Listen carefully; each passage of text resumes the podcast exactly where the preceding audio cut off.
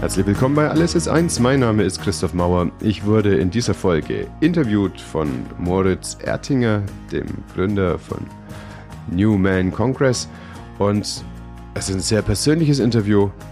Sei gespannt und hab Spaß dabei. Es geht gar nicht um Medizin, es geht um Vatersein hauptsächlich.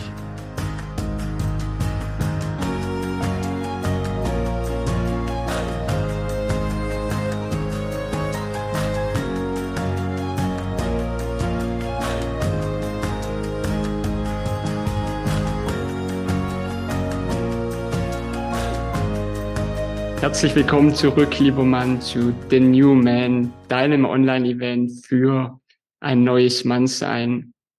Und bevor wir in dieses neue Interview starten, möchte ich auch dir, Mann, einmal kurz Danke sagen.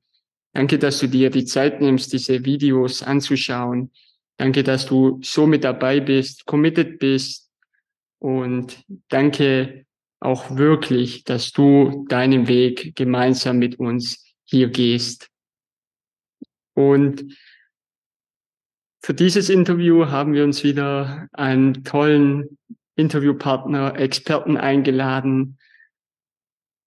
Was heißt es denn wirklich, Vater zu sein? Welche Verantwortung trägt man in der Vaterrolle? Wie kann man sich auch auf das Vatersein vorbereiten? Und was hat das mit deiner mentalen, physischen und auch seelischen Gesundheit zu tun? Und vielleicht klingt Vaterwerden oft erstmal auch relativ simpel.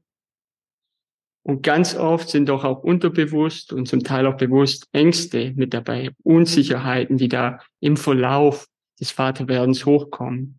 Und mein jetziger Interviewpartner, Dr. Christoph Mauer, beschäftigt sich rund um diese Themen, das Vatersein, das Vaterwerden und noch viele weitere spannende. Und genau deswegen werden wir jetzt in dieses Interview reinstarten.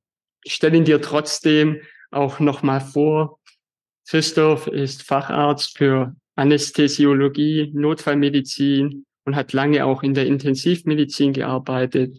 Als Hypnosetherapeut begleitet er Menschen ins Unbewusste, findet dort den Zugang zu ihren Mustern, Prägungen, Ängsten und den Ursachen auch vieler Krankheiten, welche dann auch dort gelöst werden können.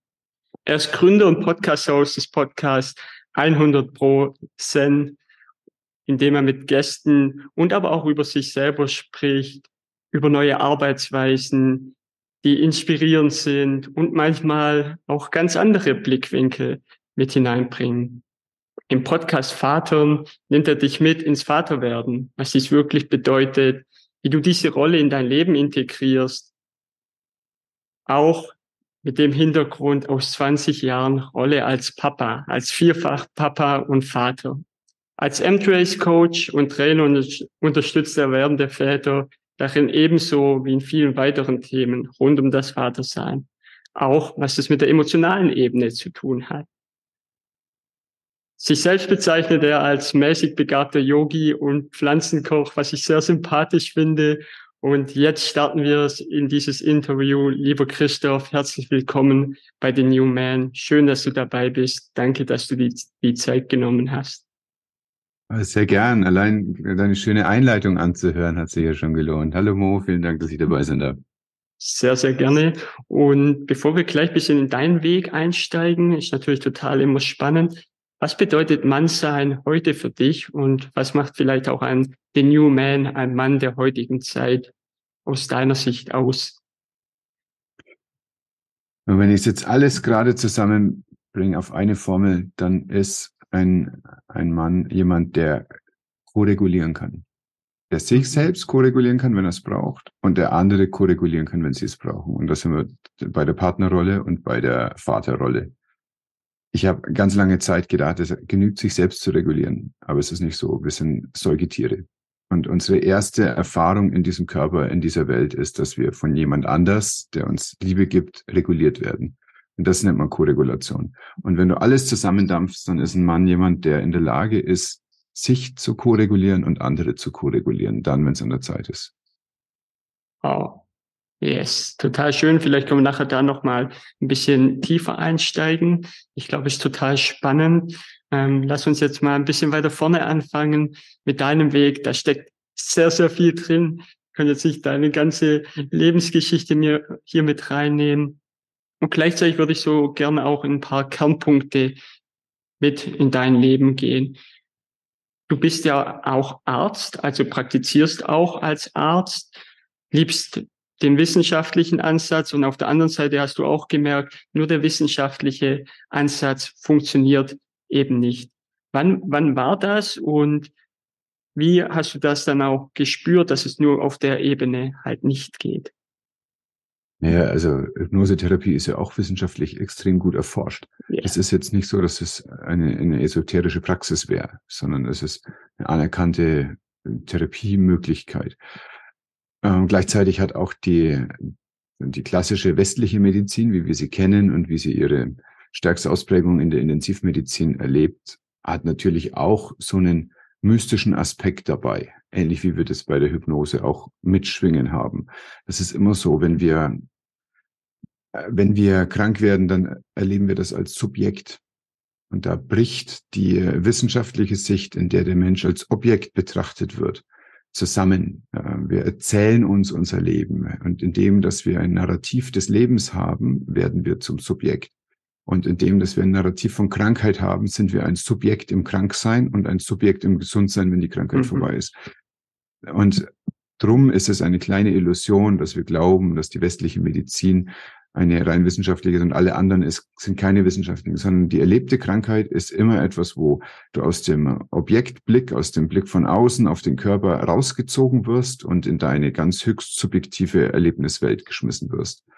Und die höchst subjektive Erlebniswelt, die wird eben gut beantwortet, wenn du mit der Hypnose als eine Technik in Trance hineinzugehen, daran gehst und schaust, was ist denn, was mich dabei emotional beschäftigt, behaftet, was sind Zusammenhänge, die ich auf der rationalen, geistigen, rein geistigen Ebene möglicherweise gar nicht erkennen kann, die ich aber sehr wohl spüren kann, wenn ich in eine Trance gehe. Und da sind wir ganz schnell wieder bei dem, wie wir mit Kindern umgehen. Wenn du dir ein EEG anschaust von einem Kind in den ersten zwei Lebensjahren, dann schaut das aus wie bei einem erwachsenen Menschen, der träumt. Das heißt nicht, dass mhm. das Gleiche ist, sondern es das heißt einfach nur, dass da ähnliche äh, naja, Wellen laufen und man möge doch aus dieser Analogie doch zumindest rausschließen, dass ähnliche Prozesse sind. Und wenn wir Kinder erleben, ist es auch so. Und die nächsten zwei Jahre, also bis zum vierten Lebensjahr, schaut das aus wie bei einem Erwachsenen in Trance. Ah, wow. Und egal wie man in die Trance hineinkommt, da gibt's verschiedene Modi und hier im Westen ist es halt die Sprache, über die wir da gut hinkommen. Auf Nordborneo würdest du ein Schwein schlachten und eine Nacht lang tanzen und trommeln.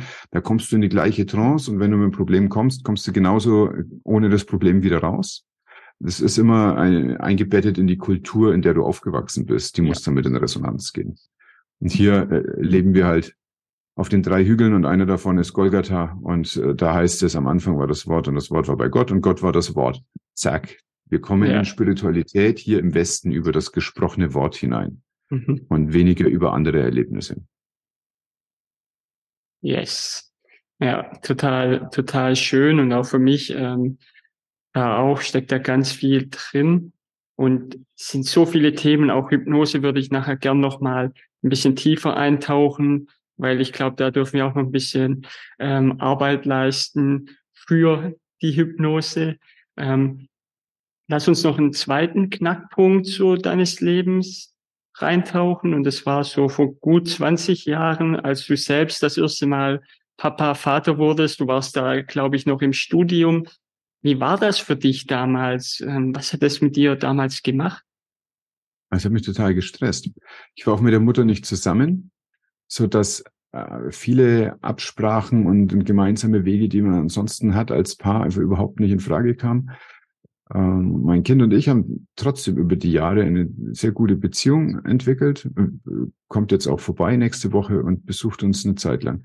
Und deswegen bin ich da ganz dankbar. Aber es hat mich völlig überrascht. Ich war damals emotional überhaupt nicht vorbereitet und reif dafür. Äh, das, das hat viel, ich sag mal, emotionalen Ärger gemacht in mir. Ja. Wie hat sich der dann zum Beispiel geäußert für jetzt vielleicht einen Mann, der uns zuschaut und dem es ähnlich geht, in einer ähnlichen Situation ist? Ähm, wie hat sich das bei dir geäußert? Also ein Warnzeichen, wo ich echt dachte, so jetzt, jetzt passt was gerade gar nicht mehr, war, dass wenn ich mein Kind besucht hatte, hat damals so 30 Minuten weg, mit dem Zug 30 Minuten weg gewohnt ähm, und kam zurück in die Studentenputze, dass ich mir erstmal ein Bier aufgemacht habe. Mhm. Also, mhm. Habe ich dann so ein paar Monate, nach ein paar Monaten festgestellt, also, was ist das denn? Also du kommst damit irgendwas überhaupt nicht klar. Ja. Aber da habe ich lang gebraucht, um das zu verstehen, was da los ist. Ja, Aber das ist auf jeden Fall ein Warnzeichen. Ähm, andere Warnzeichen, die sind, ach, das ist ganz individuell halt, wie jeder so mit sich umgeht und was passiert. Ich, äh, manche Leute kriegen Rückenschmerzen, wenn sie eine Last tragen. Manche Leute kriegen Blutdruck, wenn irgendwas Druck macht. Das ist äh, einfach jeder, wie es hat. Aber damals habe ich in Bayern gewohnt und da ist es üblich, abends ein Bier zu trinken. Aber es war auch für mich nicht üblich, jeden Abend ein Bier zu trinken. Es war ja. aber nach einer ganzen Zeit lang so, dass ich gemerkt habe, dass ich jedes Mal, wenn ich einen Tag dort war, ein Bier getrunken habe. Und das hat mich dann, aber in der Regel sind es dann doch eher zwei, ne? So, und das hat mich äh, bewegt, irritiert und bewegt. Ja, absolut. Danke für deine Offenheit auch an der Stelle und für deine, für deine Nahbarkeit. Ich glaube, das hilft auch ganz oft so, die Verbindung herzustellen. Ähm, was bedeutet für dich, wir haben es ja vorgesprochen, Mann sein, was bedeutet Vater sein für dich? So jetzt auch mit deiner Erfahrung mit vier Kindern? Mhm. Äh, ganz, also ganz stark dieses Regulieren. Und zwar ähm, hast du ja verschiedene Situationen, die dich emotional herausfordern bei all dem. Das heißt, das erste, was du merkst, ist, die, die Resonanz mit dem Vatergedanken, wenn du erfährst, dass du Vater wirst, in der Regel über ausgebliebene Periode und dann gibt es einen Schwangerschaftstest und dann hat er ein. Ergebnis und dann irgendwann siehst du in einem Ultraschall, dass sich da was bewegt und spätestens dann ist es oft so, dass, er, dass irgendwas in dir irritiert ist, nämlich da kommt was Neues, das ist ein Shift in der Identität, es entsteht eine neue Identität, mhm. die du vorher noch nicht hattest. Tatsächlich gibt es dazu Daten, eine Arbeit aus dem letzten Jahr. Meine spanische Kollegin äh, Aufnahmen, also Hirnschnitte gemacht hat mit einem Kernspintomographen und kann feststellen, dass die Geburt des ersten Kindes für erwachsene Männer der stärkste Impuls für Neuroplastizität ist, was im ganzen Lauf des Erwachsenenlebens auftritt. Und okay. Neuroplastizität kann immer in zwei Richtungen gehen. Es kann einmal bedeuten, dass du daraus was ganz Neues machst, wenn du den, diesen Impuls transformierst, oder dass du verhärtest in dem Alten. Mhm. Das ist natürlich die, sagen wir, der, der Black Twin oder Evil Twin der Neuroplastizität. Dass wenn da schon so ein Impuls stattfindet, dann kannst du auch eine schlechte Kopie deines Vaters werden. Oder aber du änderst was, du machst eine neue Generation auf und machst neue Sicht, neue Verhaltensweisen, neue Arten des Umgangs mit äh, Themen auf und bist so ein, ähm, so ein generational Game Changer. Yes. Ja, sehr, sehr schön ausgeführt, eben so bisschen die zwei Wege ähm, aus, aus deiner Erfahrung raus. Welcher Weg wird da öfters eingeschlagen, wenn man das jetzt überhaupt so aufwiegen kann? Ähm, und das ja oft auch gar nicht bewusst. Ähm, aber so aus deiner Erfahrung, in welche Richtung geht's da, geht's da mehr? Kommt es auch darauf an, wie man, wie der zu werdende Vater einfach aufgestellt ist, ähm, mit seiner körperlichen, aber auch mit, vor allem mit seiner mentalen Gesundheit? Das ist natürlich so, dass ich da eine gewisse Verfälschung der Realität erlebt. Denn zu mir kommen die Leute, bei denen es nicht gut funktioniert die also sagen, ich habe da ein Problem gerade und ich weiß nicht, damit weiterzuhelfen. Das heißt, alle Leute, bei denen es super funktionieren, mit denen habe ich keinen Kontakt und die gibt es also ganz bestimmt äh, viele, viele, viele. Es ist so, dass wir, also das ist, das sind verschiedene Aspekte. Der eine dabei ist, dass wir als Männer sehr langsam an die körperliche Erfahrung des Vaterseins rankommen, während die Partnerin, die Mutter, sehr imperatives Erlebnis der Schwangerschaft hat. Die kann sich dem nicht entziehen. Möglicherweise, bevor man irgendwas sieht, erbricht die sich jeden Morgen. Ist fix und fertig, ist nicht mehr konzentrationsfähig. Das ist eine ganz andere Härte des zeitlichen Verlaufs, der da losgeht. Und zum einen stehst du daneben und wunderst dich, dass sie auf einmal komische Sachen isst oder gar nichts isst und zickig ist und kann sie überhaupt nicht fassen. Für viele ist es dann, wenn sie ihr Kind das erste Mal in den Arme halten, so ein, so ein Erweckungserlebnis. Und dann wirklich, okay, oh, jetzt hat sich mein Leben aber wirklich verändert. Da sind sie aber neun Monate hinten dran.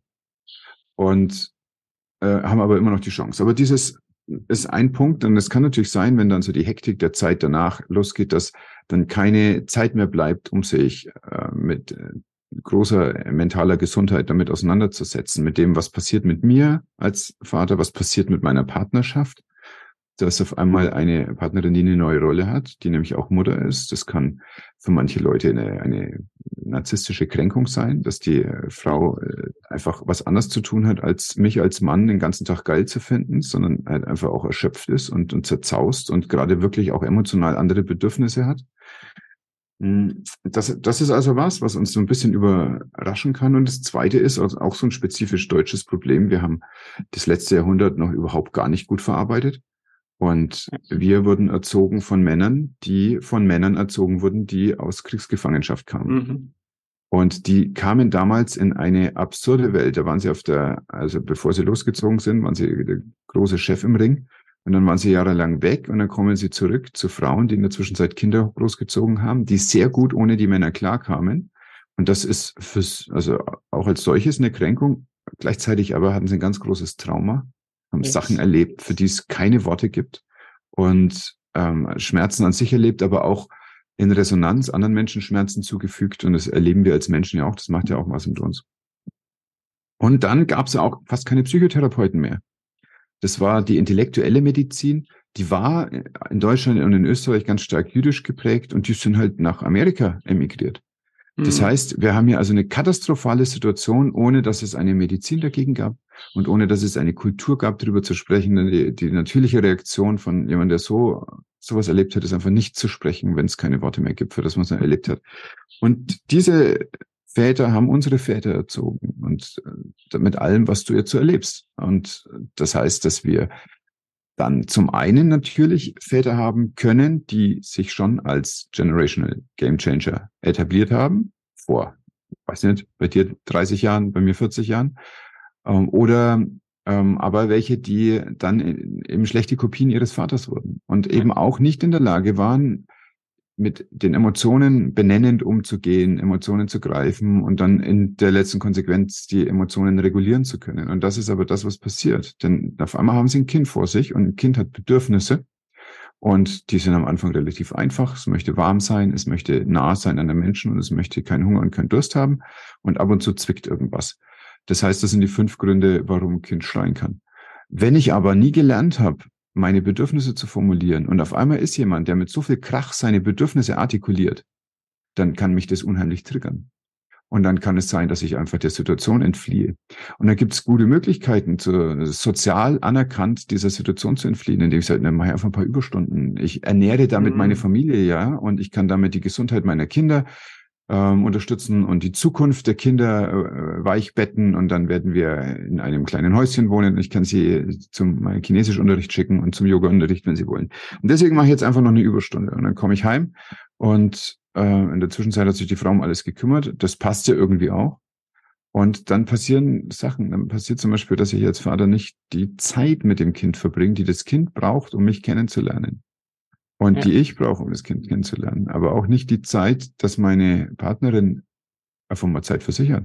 Muss aussehen, in den ersten zwei, drei Jahren ist äh, der Mensch, der sich hauptsächlich um das Kind kümmert, und es ist halt ganz, ganz oft die Frau, weil sie halt die Milch hat.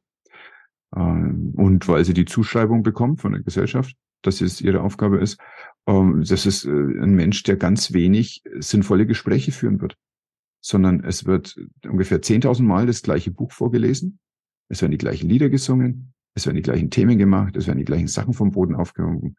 Das ist nervig. Das ist langweilig. Und äh, das ist unfair, die Partnerin damit ganz allein zu lassen, sondern es ist eine notwendige Aufgabe, ihr die Freiheiten dafür freizuschaufeln ja. die Zeit, aber auch andere Freiheiten, genau. So, ja. und all das aber ist, halb zog es ihn, halb sank er hin. Ne? Die Gesellschaft ist dafür ähm, offen, sich so zu verhalten. Und äh, deswegen ist es ganz leicht, sich so zu verhalten. Ja, total gut ausgeführt. Danke auch für deine Ehrlichkeit. Ich glaube, das kann auch eine oder andere Frage jetzt bei vielleicht einem Mann, wo uns gerade zuhört und ähm, zusieht, aufwerfen ja, wie soll ich denn das dann bewerkstelligen, wenn ich vielleicht einen 40-Stunden-Job habe ähm, und abends fertig heimkomme? könnte ich mir vorstellen, so aus deiner Erfahrung, du arbeitest ja auch mit vielen angehenden Vätern, mit Männern. Ähm, was gibst du denen dann da auch mit unterstützend? Ähm, als erstes, ähm, es ist die Frage halt, wofür mache ich's? Also wofür würde ich mich ins Training begeben? Wofür würde ich Mittagsschlaf machen? Wofür würde ich ähm, mich, mich selbst optimieren, wenn man es so nennen möchte? Und das muss jeder für sich entscheiden. Mache ich das damit ich weiter mein, mein jugendliches Selbstbild behalten kann, mache ich das, um für meine Kinder da sein zu können. Und dann ergeben sich daraus ganz andere Möglichkeiten. Wenn ich von der Arbeit heimkomme, dann sage ich, ich brauche jetzt einen kurzen Nap. Der Nap bedeutet aber, dass ich mich auf eine Shakti-Matte lege, so dass ich einen starken Reiz auf dem Rücken habe, dass ich mir ein bisschen geeignete Musik auf die Ohren pack und in einer bestimmten Art und Weise da liege. Und dann bin ich nach 15 Minuten erholt und dann mhm. für meine Familie da. Es ist nicht so, dass ich in der Zeit mich irgendwo hinlege und mich einmal durch Instagram daddel, ja. sondern es ist so, dass ich ganz bewusst mein, mein Hirn einmal runterfahre und wieder rauffahre mit einer Intention, dass mhm. nämlich ich dann voll bei der Familie sein kann. Und das ist ganz wichtig. Deswegen lässt meine Frau mich das auch sehr gerne machen. Und wenn ich mal einen anstrengenden Tag habe, brauche ich halt 20 Minuten. Das lässt sie mich auch sehr gerne machen, weil sie weiß, dass ich sonst zu nichts zu gebrauchen bin. Und was, wenn ich es aber mache, dann bin ich eine echte Erleichterung für sie, weil dann kann sie nämlich abgeben in dem Moment, wo ich äh, von der Matte aufstehe. Und äh, dann wird es für mich angenehmer und dann wird es für sie angenehmer und dann wird es für die Kinder angenehmer. Und das ist, also das ist der erste Aspekt. Ich brauche eine Intention ja. für das, wie ich meine Zeit verbringe. Mhm. Dann höre ich nämlich auf, rumzudaddeln und dann höre ich auf, mir abends irgendwas ins Hirn zu packen von irgendeinem Bildschirm, der mich distrahiert von dem, was eigentlich das echte Leben ist. Der erste Aspekt, äh, finde die Intention für das, was du tust. Und der zweite ist, finde die Rangfolge von den Beziehungen. Und mhm. viele denken ja, wenn das Kind da ist, oh, das Kind ist das Wichtigste auf der ganzen Welt. Woher denkst du, oh, mein Partner ist der Wichtigste auf der ganzen Welt? Stimmt alles gar nicht. Das sind nachrangige Beziehungen. Du selbst musst der Mensch sein, der dir der Wichtigste ist auf der ganzen Welt. Und um dich musst du dich kümmern, aber mit dir musst du vor allem in Beziehung gehen. Mit dir selber ja. musst du klarkommen. Und äh, das bedeutet auch, dass du dich deinen Ängsten stellst. Wenn du merkst, du hast Ängste, dann stellst du dich den Ängsten. Wenn du merkst, du hast einen Schatten, dann stellst du dich deinem Schatten. Und dann suchst du dir jemanden, der dir dabei hilft. Nicht, weil das irgendwelche äh, nebulösen Folgen haben könnte irgendwann in der Zukunft, sondern weil es ganz konkrete Folgen im Hier und Jetzt hat, nämlich wie du mit dir klarkommst. Das heißt, die wichtigste Beziehung innerhalb einer Familie ist deine Beziehung zu dir selbst. Die zweitwichtigste Beziehung innerhalb einer Familie ist die Beziehung von dir zu deiner Partnerin. Und alle anderen Beziehungen zu deinen Eltern, zu ihren Eltern und zu deinen Kindern, die kommen dann danach. Wahrscheinlich zu deinen Kindern noch vor den Schwiegereltern. Wenn du aber mit dir selbst keine gute Beziehung hast, dann wird die zu deiner Partnerin nicht gut, dann wird die zu deinen Kindern nicht gut. Und du kannst versuchen, dass du nur zu deinen Kindern eine gute Beziehung hast, aber das wird nicht klappen, wenn du zu dir selber keine hast. Ja. So, das ist also der zweite Punkt. Also der erste ist, prüf deine Intention für deine Lebenszeit. Und der zweite ist, prüf die Beziehungen in deinem Leben und fang bei der Beziehung zu dir selber an. Ja. Und das auch mal, da kann man auch mal zwölf Sitzungen verbringen, ne, auf die zwei Themen. Absolut, glaube ich sofort. Ähm, Kenne ich ja auch ähm, von anderen Themen. Ähm, so aus deiner Erfahrung macht es Sinn, auch wirklich schon davor ja. damit anzufangen. Also wenn jetzt die Frau ihrem Mann mitteilt, ähm, hey, du wirst Vater, du wirst Papa, so, und die ersten Glücksmomente äh, und vielleicht auch die ersten sind so da. Und dann kommt ja oft so ein bisschen der Breaking Point, so, uh, wenn so mal sagt, oh, da kommt ja was auf mich zu. Ist das dann der Punkt, wo du sagen würdest, da schon auch wirklich mal mit jemand drüber sprechen, mal in ein Training, in ein Coaching zu gehen und gemeinsam dich vorzubereiten? Ja, also der Unterschied zwischen einem Kreisliga-Fußballspieler und Ronaldo ist ja, dass der Kreisliga-Fußballspieler dann zum Physiotherapeuten geht, wenn er sich nicht mehr bewegen kann und Ronaldo geht jede, Woche zweimal hin.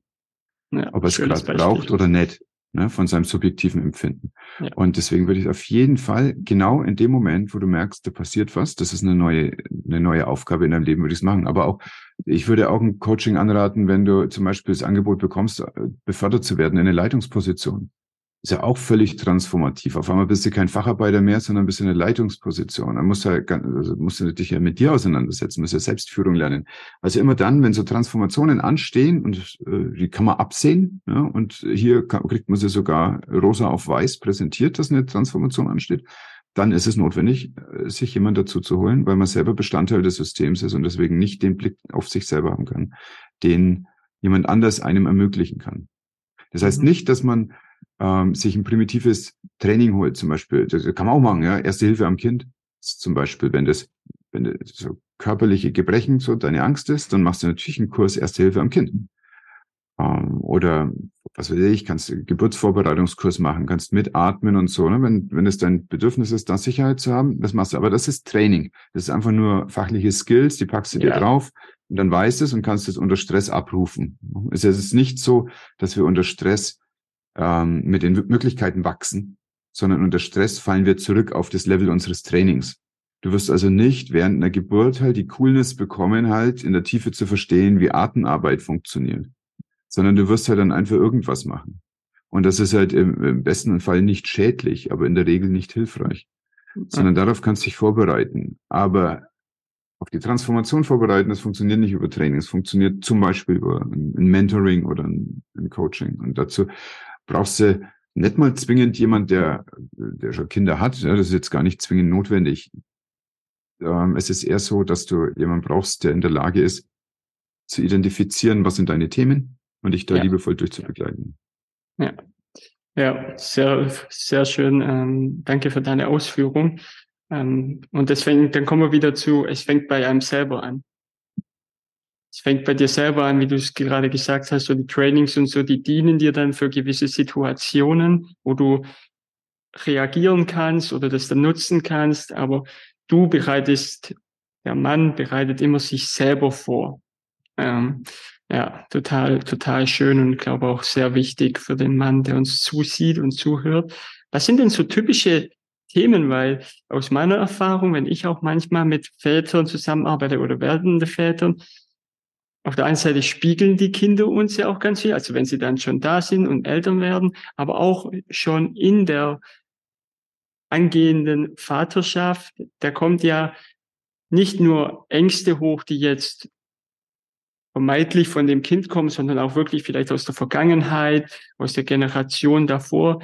Wie ist das aus deiner Erfahrung? Also was kann da wirklich von früher festsitzen, was sich dann da ins Außen manifestiert?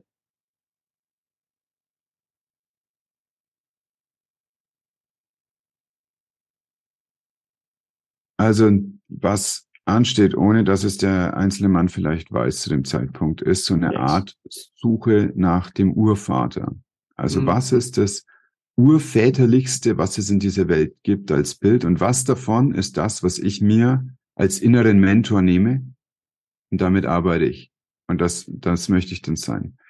In unserer Pubertät erleben wir uns oft eher in einer Abgrenzung im Sinn von das und das bin ich nicht das ist ja ganz cool und es klappt ganz gut. Dann zieht man aber auch weg und dann äh, ist es ganz leicht.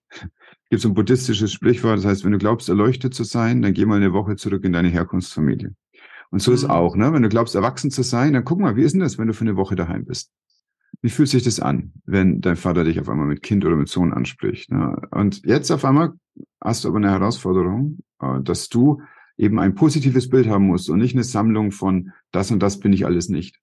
Und das ist eine Aufgabe, das zu kristallisieren, was bin ich und was möchte ich reingeben in, in diese Vaterrolle. Was von dem inneren Mentor Urvater möchte ich sein. Weil wir das aber nicht wissen in der Regel, wenn wir unbegleitet in so eine äh, Situation kommen, machen wir einfach das, was schon mal geklappt hat. Nämlich, ähm, indem wir sagen, das und das bin ich alles nicht.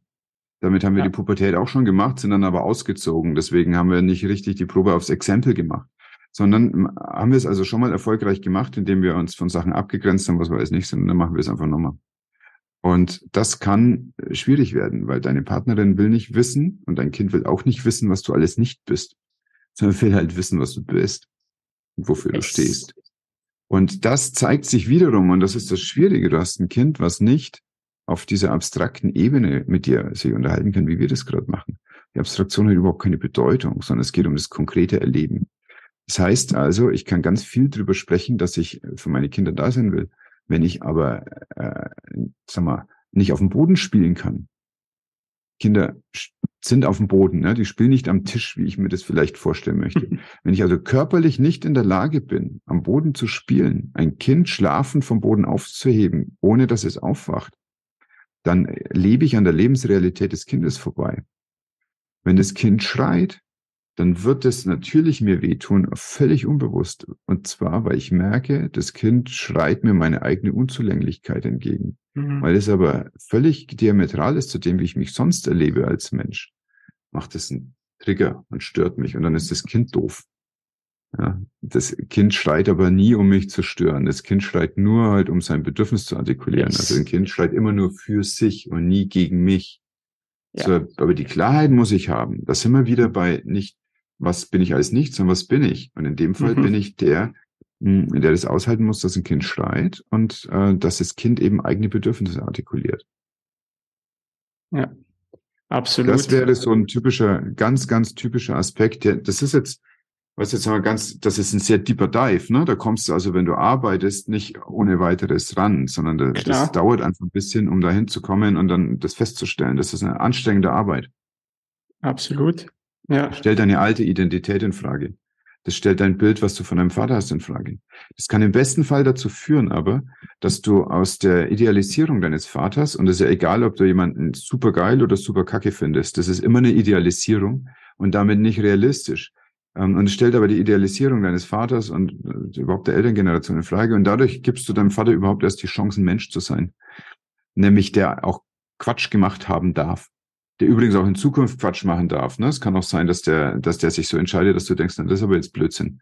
Aber mit dem, dass du deinen eigenen Reifungsprozess machst, zu deiner eigenen Kristallisierung, erlaubst du deiner Elterngeneration aus deiner Idealisierung rauszugehen und wieder als Mensch in dein Leben zu kommen. Das ist schon ganz gut. Aber es ist auch schmerzhaft, weil es einen großen Teil von deiner Identität äh, substanziell in Frage stellt. Yes, klar. Und auch mal unabhängig, ob man jetzt Vater wird oder nicht, ist es genauso wichtig. Es steht eh an. genau, es steht, es steht eh an, ja. Ähm, und sich damit wirklich mal auseinanderzusetzen. Wir sprechen jetzt natürlich viel über das Vaterwerden. Ich möchte nur kurz ähm, mal den Vateraspekt dann rausnehmen. Auch für das Mannsein, ja. Voll. Für ins Mannsein, in dein erwachsenes Mannsein zu wachsen, ist es genauso essentiell, sich damit auseinanderzusetzen.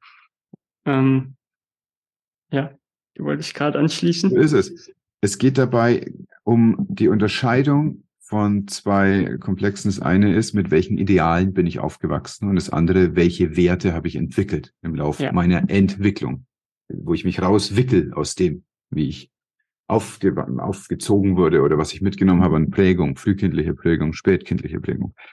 Und das ist ein ganz großer Unterschied. Viele Leute glauben, dass die Ideale, mit denen sie leben, ihre Werte wären. Aber das ist nicht so. Ideale ist etwas, was wir übernehmen von den moralischen Institutionen, unter denen wir aufwachsen. Das ist als erstes das Elternhaus, möglicherweise eine spirituelle Gemeinschaft wie eine Kirche. Ähm, und als drittes dann die Schule und das Bildungssystem. Das sind so die drei großen moralischen Institutionen. Die prägen uns mit ihren Idealen und irgendwann aber blättern wir daraus, was sind Werte. Und deswegen ist auch ein Teil, den ich in der Arbeit mache, dass ich herausfinde, was sind die Werte des Einzelnen, der vor mir steht, und was sind die Werte des Paares, dieses Elternpaares. Das kann sich unterscheiden. Also ich habe auch andere Werte, als meine Beziehung ja. Werte hat. Ne? Das sind ja verschiedene Sachen. Das ist ein äh, super wichtiger Aspekt des Menschseins. Denn das eine ist das Individuelle, und das andere ist, wir merken das gar nicht, wenn wir das Wort individuell sagen, aber das ist eine Verneinung von dem Wort individuell. Das heißt, mhm. wo bin ich unteilbar und wo bin ich geteilt? Wo bin ich individuell? Also erst im Zusammenspiel mit einem Gegenüber erkennbar.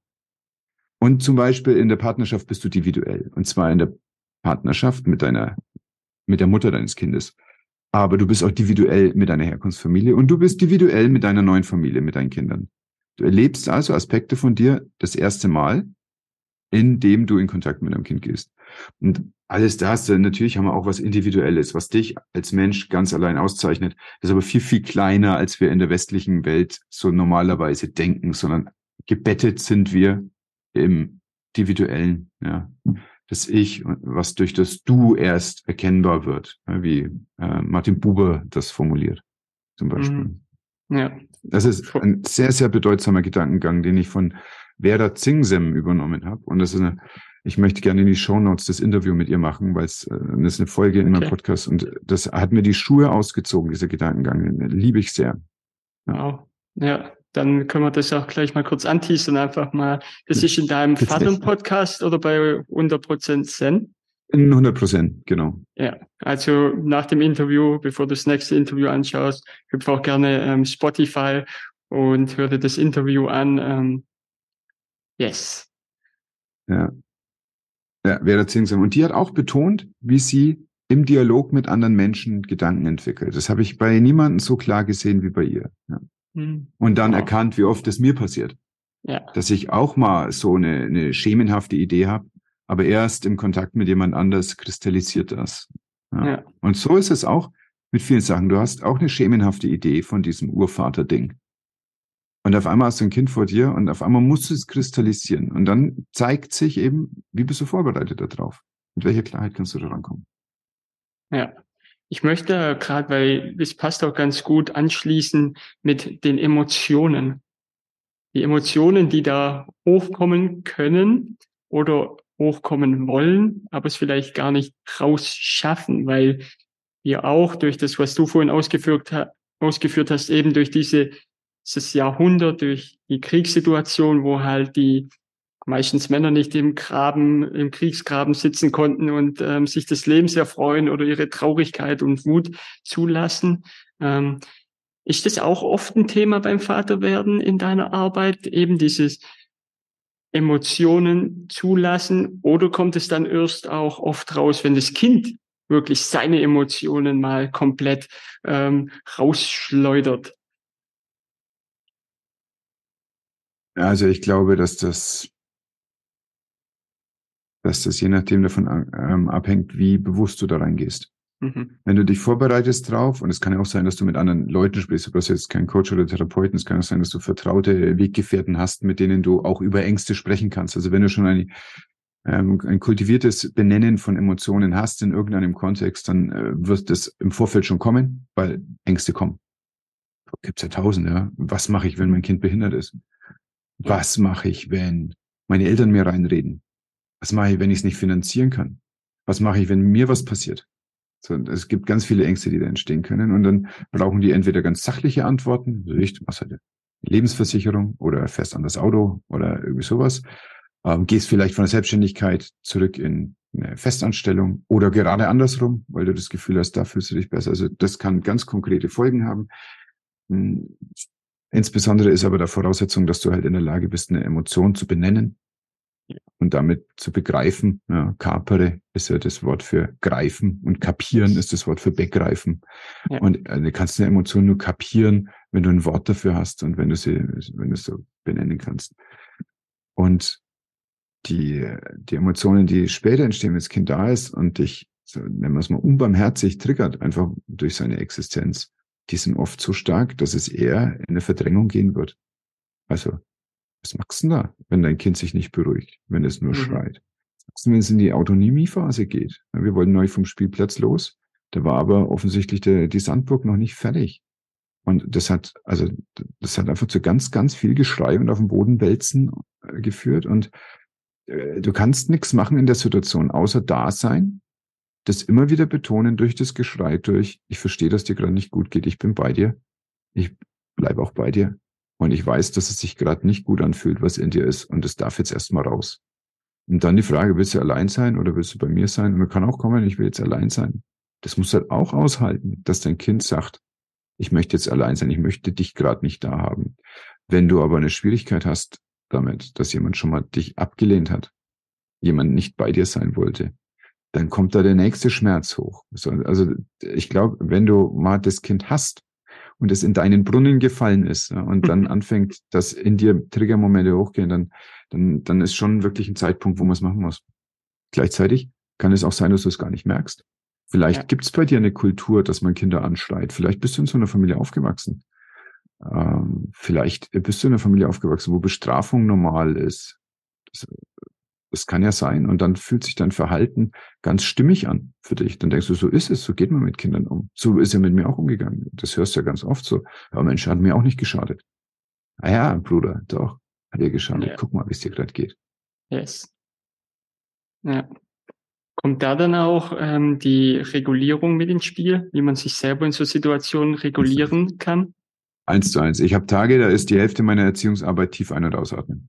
Ja. Absolut. es kommt darauf an, wie viel habe ich geschlafen, wie viel gibt es gerade noch zu tun. Ähm, wie ist aber gerade auch die Phase? Kinder machen Entwicklungsschritte, da können die einfach also ganz objektiv auch anstrengend sein. Ne? Wenn die, oder wenn das Kind zahnt.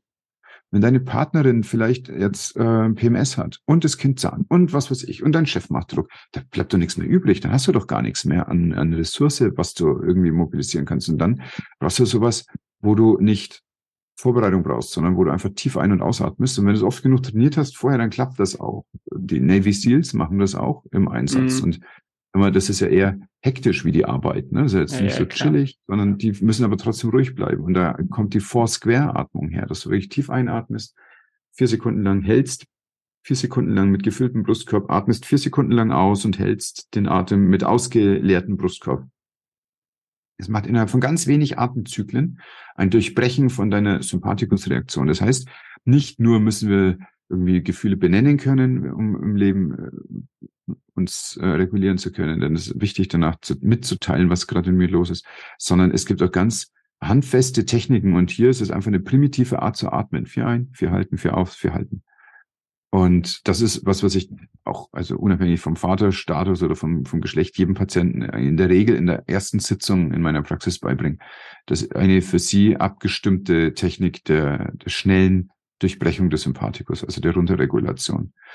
Dann verändert sich dein ganzer Tag. Wenn du nicht mehr von einem Sympathikusaktivierung zur nächsten überlebst, sondern wenn du in der Lage bist, selbstwirksam das zu durchbrechen. Und wenn sich der Tag so verändert, wenn du dadurch die Möglichkeit hast, ruhiger mit dir, deiner Partnerin und deinen Kindern umzugehen, dann äh, verändert sich alles. Dann kannst du die Ruhe finden, dass du wirklich liebevoll mit Sachen umgehst, die dich vorher umgehauen hätten, wo du nur mit Schreien reagieren kannst, weil es weh tut. Aber dann die Zeit findest, die Ruhe findest, den Moment findest, die Zuwendung findest, dass du eben auch das Bedürfnis deines Kindes siehst. Wenn dein Kind schreit, schreit es nie gegen dich stellt immer nur für sich zur Erfüllung seines eigenen Bedürfnisses. Und im Gegensatz zu dir kennt es das noch nicht, hat noch kein Wort dafür, weiß noch nicht, was da ist, merkt aber nur, da passt was gerade überhaupt gar nicht bei mir. Hilf mir, Erwachsener, hilf mir. Ja. Sei da. Ja, absolut. Ja, sei da. Und das können wir schon. Ne? Das müssen wir aber üben. Ein bisschen. Ja. Ja, ja, total schön. Ähm, ich möchte noch ganz kurz an die Atmung anschließen, weil das wirklich was ist, wo, wo du, lieber Mann, ähm, immer anwenden kannst. Ja, auch wenn du noch nicht Vater wirst und Kind bist. Ich möchte es nur ergänzen, weil das so wichtig und so wertvoll ist. Total wichtig. Du hast einen stressigen Tag in, in deinem Job, machst ähm, keine Raucherpause, dann machst du eben eine Atempause, fünf Minuten vor die Tür. Oder egal wo, wenn du bei deinen Schwiegereltern bist und gar nicht mit denen klarkommst, gehst fünf Minuten auf die Toilette. Ähm, ich wollte es nur ergänzen, weil das so wertvoll ist, ähm, wie du es auch gerade ausgeführt hast nutze jetzt das wirklich, üb's nachher vielleicht gleich mal oder in solchen Situationen die nächsten Tage. Und da wird sich schon ganz viel bei dir verändern. Yes. Weil du gerade die Raucherpause ansprichst, ich bin davon überzeugt, dass das äh, ausschließlich eine Atemarbeit ist, also Breathwork. Ja. Denn die Wirkung ist ja schon mit dem ersten Zug da. Wer aber mal im OP den menschlichen Körper erlebt hat, weiß, dass von der Lunge bis ins Hirn das ungefähr so 18 Sekunden dauert. Hm. Die Wirkung der Zigarette ist lange, lange davor schon da. Das heißt, es hat offensichtlich nichts mit einem Wirkstoff zu tun, der über die Lunge aufgenommen wird und im Kopf landet, sondern es hat was zu tun mit Nerven. Nur die Nerven sind so schnell, nur die können so schnell arbeiten. Und meine Hypothese dazu ist, dass dieser starke Reiz auf den Rachen, der, der wird vom Vagus, dem Gegenspieler des Sympathikus, sensibel versorgt. Und wenn du da so was Kratzendes wie heißen Rauch dran vorbeiführst und ganz tief einatmest, dann hast du einen ganz starken Vagusreiz. Ich bin mhm. überzeugt davon, dass die Zigarettenpause über diesen Vagusreiz des ersten und zweiten, vielleicht noch zweiten Zuges entsteht. Danach ist die Zigarette uninteressant. Dann rauchst du sie nur, weil sie noch raucht. Ja. Und äh, mit dem, dass ich verstanden hatte, ich habe früher sehr gern geraucht, habe selber gedreht, habe mir auch erzählt, dass das vom Geschmack her ganz tipptopp ist für mich. Mit dem, dass ich verstanden habe, dass ich nur rauche, für meine Emotionsregulation war es nicht mehr notwendig, habe ich aufgehört. Viele hören auf zu rauchen, wenn die Kinder da sind. Entweder weil sie selber das Bedürfnis haben, die Kinder nicht voll zu stinken, oder weil sie gehört haben, dass das nicht gesund sein soll. Denen fehlt das. Für die ist es noch viel wichtiger, was du gerade gesagt hast, dass sie einfach dann mm. so eine kurze Atemübung ganz bewusst machen. Dann bekommen sie den Effekt, den sie sonst durch die Zigarette bekommen haben. Kostenlos. Yes, mega. Man spart sich Geld, man hält sich gesunder und man ist auch entspannter in ganz vielen Und verarscht sich nicht selber. Also ja. ich finde, meine Selbstachtung ist gestiegen, als ich gemerkt habe, ich verarsche mich nicht mehr selber. Ja, absolut. So wichtig. Danke, ja, dass du es noch geteilt hast. Total schön.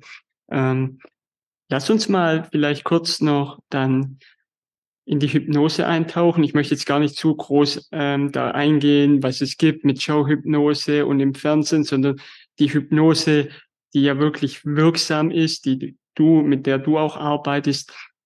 Geh mal da oder zeig noch mal bitte auf, ähm, wie die wirklich auch wirken kann in so Prozessen. Vielleicht gerade so ähm, in dem Thema Vater zu seinem eigenen Vater, wenn da Themen hochkommen? Wie kann da Hypnose wirken, dass wir wirklich an einem Beispiel mal ein bisschen festmachen?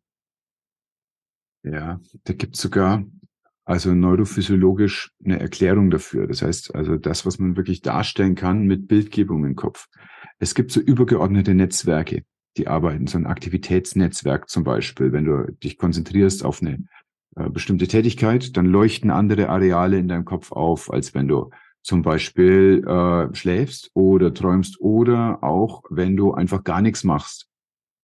Und wenn wir ohne Aktivität so vor uns hinleben, dann ist das übergeordnete Netzwerk, das dabei arbeitet, das sogenannte Default Mode Network. Das heißt, hm. der Default Mode ist halt unser Ruhezustand, in dem fun funktioniert unser Gehirn so, wie es ist. Im Default Mode aber ist es so, dass wir leben, wie wir es gelernt haben dass wir Neuigkeiten oder Ereignisse so wahrnehmen, wie wir es gelernt haben. Wächst du also in irgendeiner Familie auf, in der es zum Beispiel so eine Grundannahme von Stress gab, von Gefährdung, dann ist unser Default Mode Network eines, das überall Gefahren sieht. Das ja. ist letztlich, wenn du so möchtest, ist das Default Mode Network das, wo unsere Glaubenssätze unser Weltbild bestimmen. Und Hypnose macht ein Shutdown vom Default Mode Network. Das heißt, wir gehen aus dem, wie wir wertend und bewertend die Welt sehen, raus. Und dadurch öffnet sich ein Raum an neuen Möglichkeiten der Bewertung von Situationen. Einfach weil wir für eine bestimmte Zeit durch bestimmte äh, Redetechniken und, und Arbeitstechniken ähm, das, was sonst in unserem Kopf so labert und uns die Welt erklärt, ausschalten und dadurch als neue, eine neue Verdrahtung möglich ist. Mhm. Und wenn du in dieser neuen Verdrahtung, und das ist eine wichtige Voraussetzung, eine starke Ressource hast, die wird also vorher erarbeitet, kannst du unterhalten so, was hat dich zum Beispiel stolz gemacht oder was hat dich stark gemacht oder wo hast du dich ganz gefühlt oder so, sondern suchen wir uns also eine passende Ressource für ein passendes Thema. Die wird dann ausgewälzt, dass die wirklich eine verlässliche Ressource ist, dass wir da reinfallen können dann in der Hypnose auch und jederzeit, wenn es sich kurz doof anfühlt, auch dahin gehen können und es wie so ein Fangnetz ist, und äh, dann bringen wir in diesem in dieser Situation, wo du offen bist für neue Entwicklungen in deinem Kopf, bringen wir die Ressource und das Problem zusammen. Und dann verliert immer das Problem. Mhm. Oder aber die Ressource war noch nicht ganz die richtige, dann treffen wir uns nächste Woche nochmal. Yes. Aber wenn du Ressource und Problem zusammenbringst, ist immer das Problem weg. Es geht gar nicht anders. Weil das in dir drin entstanden ist, sowohl die Ressource als auch das Problem. Und das hat eine Passung die geht besser als alles, was ich mir ausdenken könnte für dich als Klienten. Sondern das ist in dir gleichzeitig entstanden. Und das ist meine große Überzeugung, dass das unsere, unsere Funktionsweise als Mensch ist. Wenn ein Problem in uns entsteht, entsteht immer gleichzeitig die Lösung. Die wird aber zugetextet mhm. von dem Mind, der so läuft in unserem Kopf und halt yes. eben von dem Default Mode Network. Wir kommen da nicht dran. Manchmal ist es auch so, dass es ein bisschen schmerzhaft ist, daran zu kommen. Es kann auch sein, dass ich zum Beispiel meinen Vater kritisch in Frage stellen muss, mhm. um zu meinem eigenen Vaterbild zu kommen. Und das kann sein, dass mir das keinen Spaß macht, wenn bis dahin mein Vater meine absolute Autorität war. Yes. Das ist aber halt das, was gerade dran ist. Das ist halt dann die Entwicklung. Und das klappt halt dann, wenn ich das Default Mode Network runterfahre. Gibt es verschiedene Techniken, aber die, ähm, die jederzeit und legal verwendbar ist, ist auf jeden Fall die Hypnose. Ja, total spannend. Ähm, danke für die Ausführung da hinein. Und ich glaube, darüber, gerade über das Thema Hypnose, kann man auch viel sprechen. Am Ende des Tages ist es was, wo man dann wirklich selber erleben muss, dann bei dir erleben, erleben darf, wo man wirklich merkt, wie es vorher ist und wie es danach auch wirklich wirken kann oder was es bewirkt. Ähm, yes.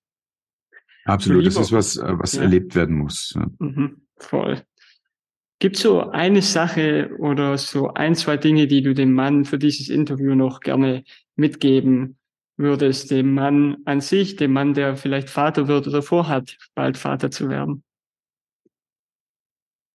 Ja, das Bewusstsein für die Verantwortung von dem, was da kommt. Das heißt, das ist, ich habe das ganz am Anfang gesagt, das ist wirklich der, der stärkste Reiz für eine Neuroplastizität in deinem Erwachsenenleben. Und das ist eine ganz bewusste Entscheidung, was wir aus diesem Reiz machen. Entweder ist das mhm. ein Impuls zur Transformation oder du wirst eine schlechte Kopie von irgendjemand anders. Und äh, das ist nicht deine Aufgabe, schlechte Kopie von irgendjemand zu sein, sondern es ist unsere Aufgabe, uns einfach immer weiter zu transformieren. Zu dem, yes. ohne Ziel, ja, aber zu dem, was entsteht und zu dem, was dann äh, das ist, was in dem Moment und in dem Leben das Beste ist. Und diese Verantwortungsübernahme halte ich für was ganz Bedeutsames. Und insbesondere, weil wir über viele Jahre unseres Lebens auch als Mann gar nicht so viel Verantwortungsübernahme haben, sondern einfach durchs Leben poltern. Mhm.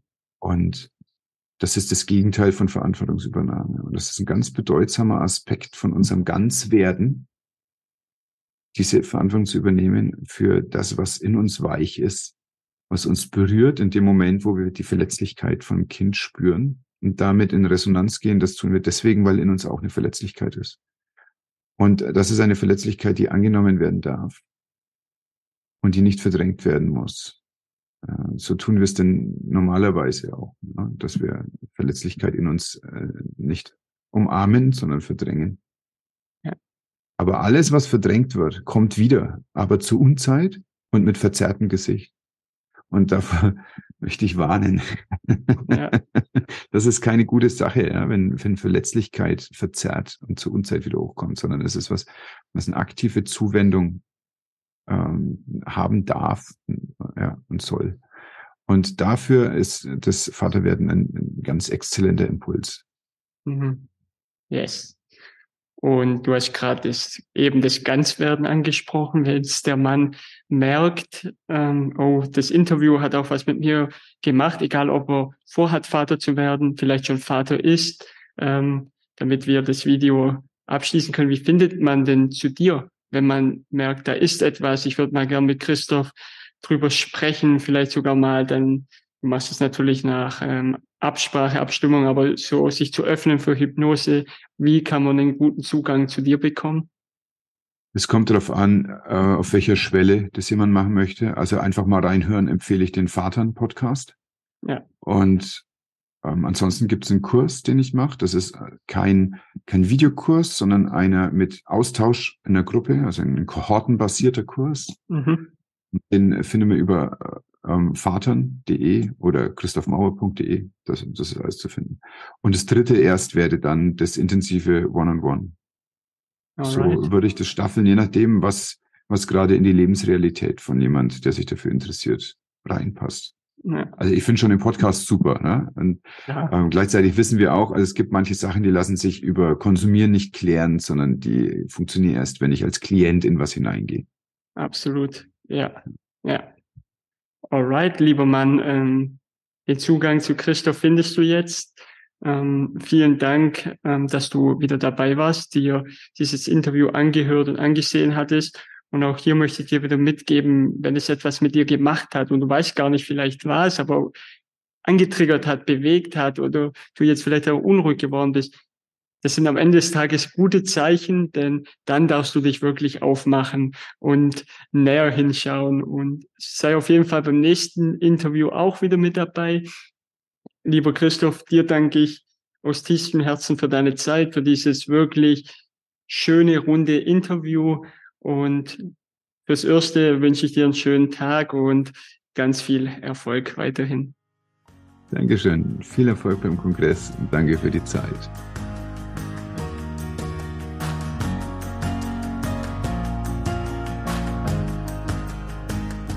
Und weil ich gerade keinen Kurs anbiete für Väter, sondern nur noch One-on-One -on -one arbeite, lade ich dich herzlich ein, wenn das ein Thema ist für dich, dann schreib mir eine E-Mail an info at praxis-mauer.de. Du findest diese E-Mail-Adresse auch in den Show Notes. Meld dich bei mir und wir klären zusammen, was möglicherweise für dich als nächstes ansteht und ob ich dich dabei begleiten kann. Das erste Gespräch ist immer kostenlos und danach verstehe ich, was dich bewegt. Bis dann, ich freue mich auf dich.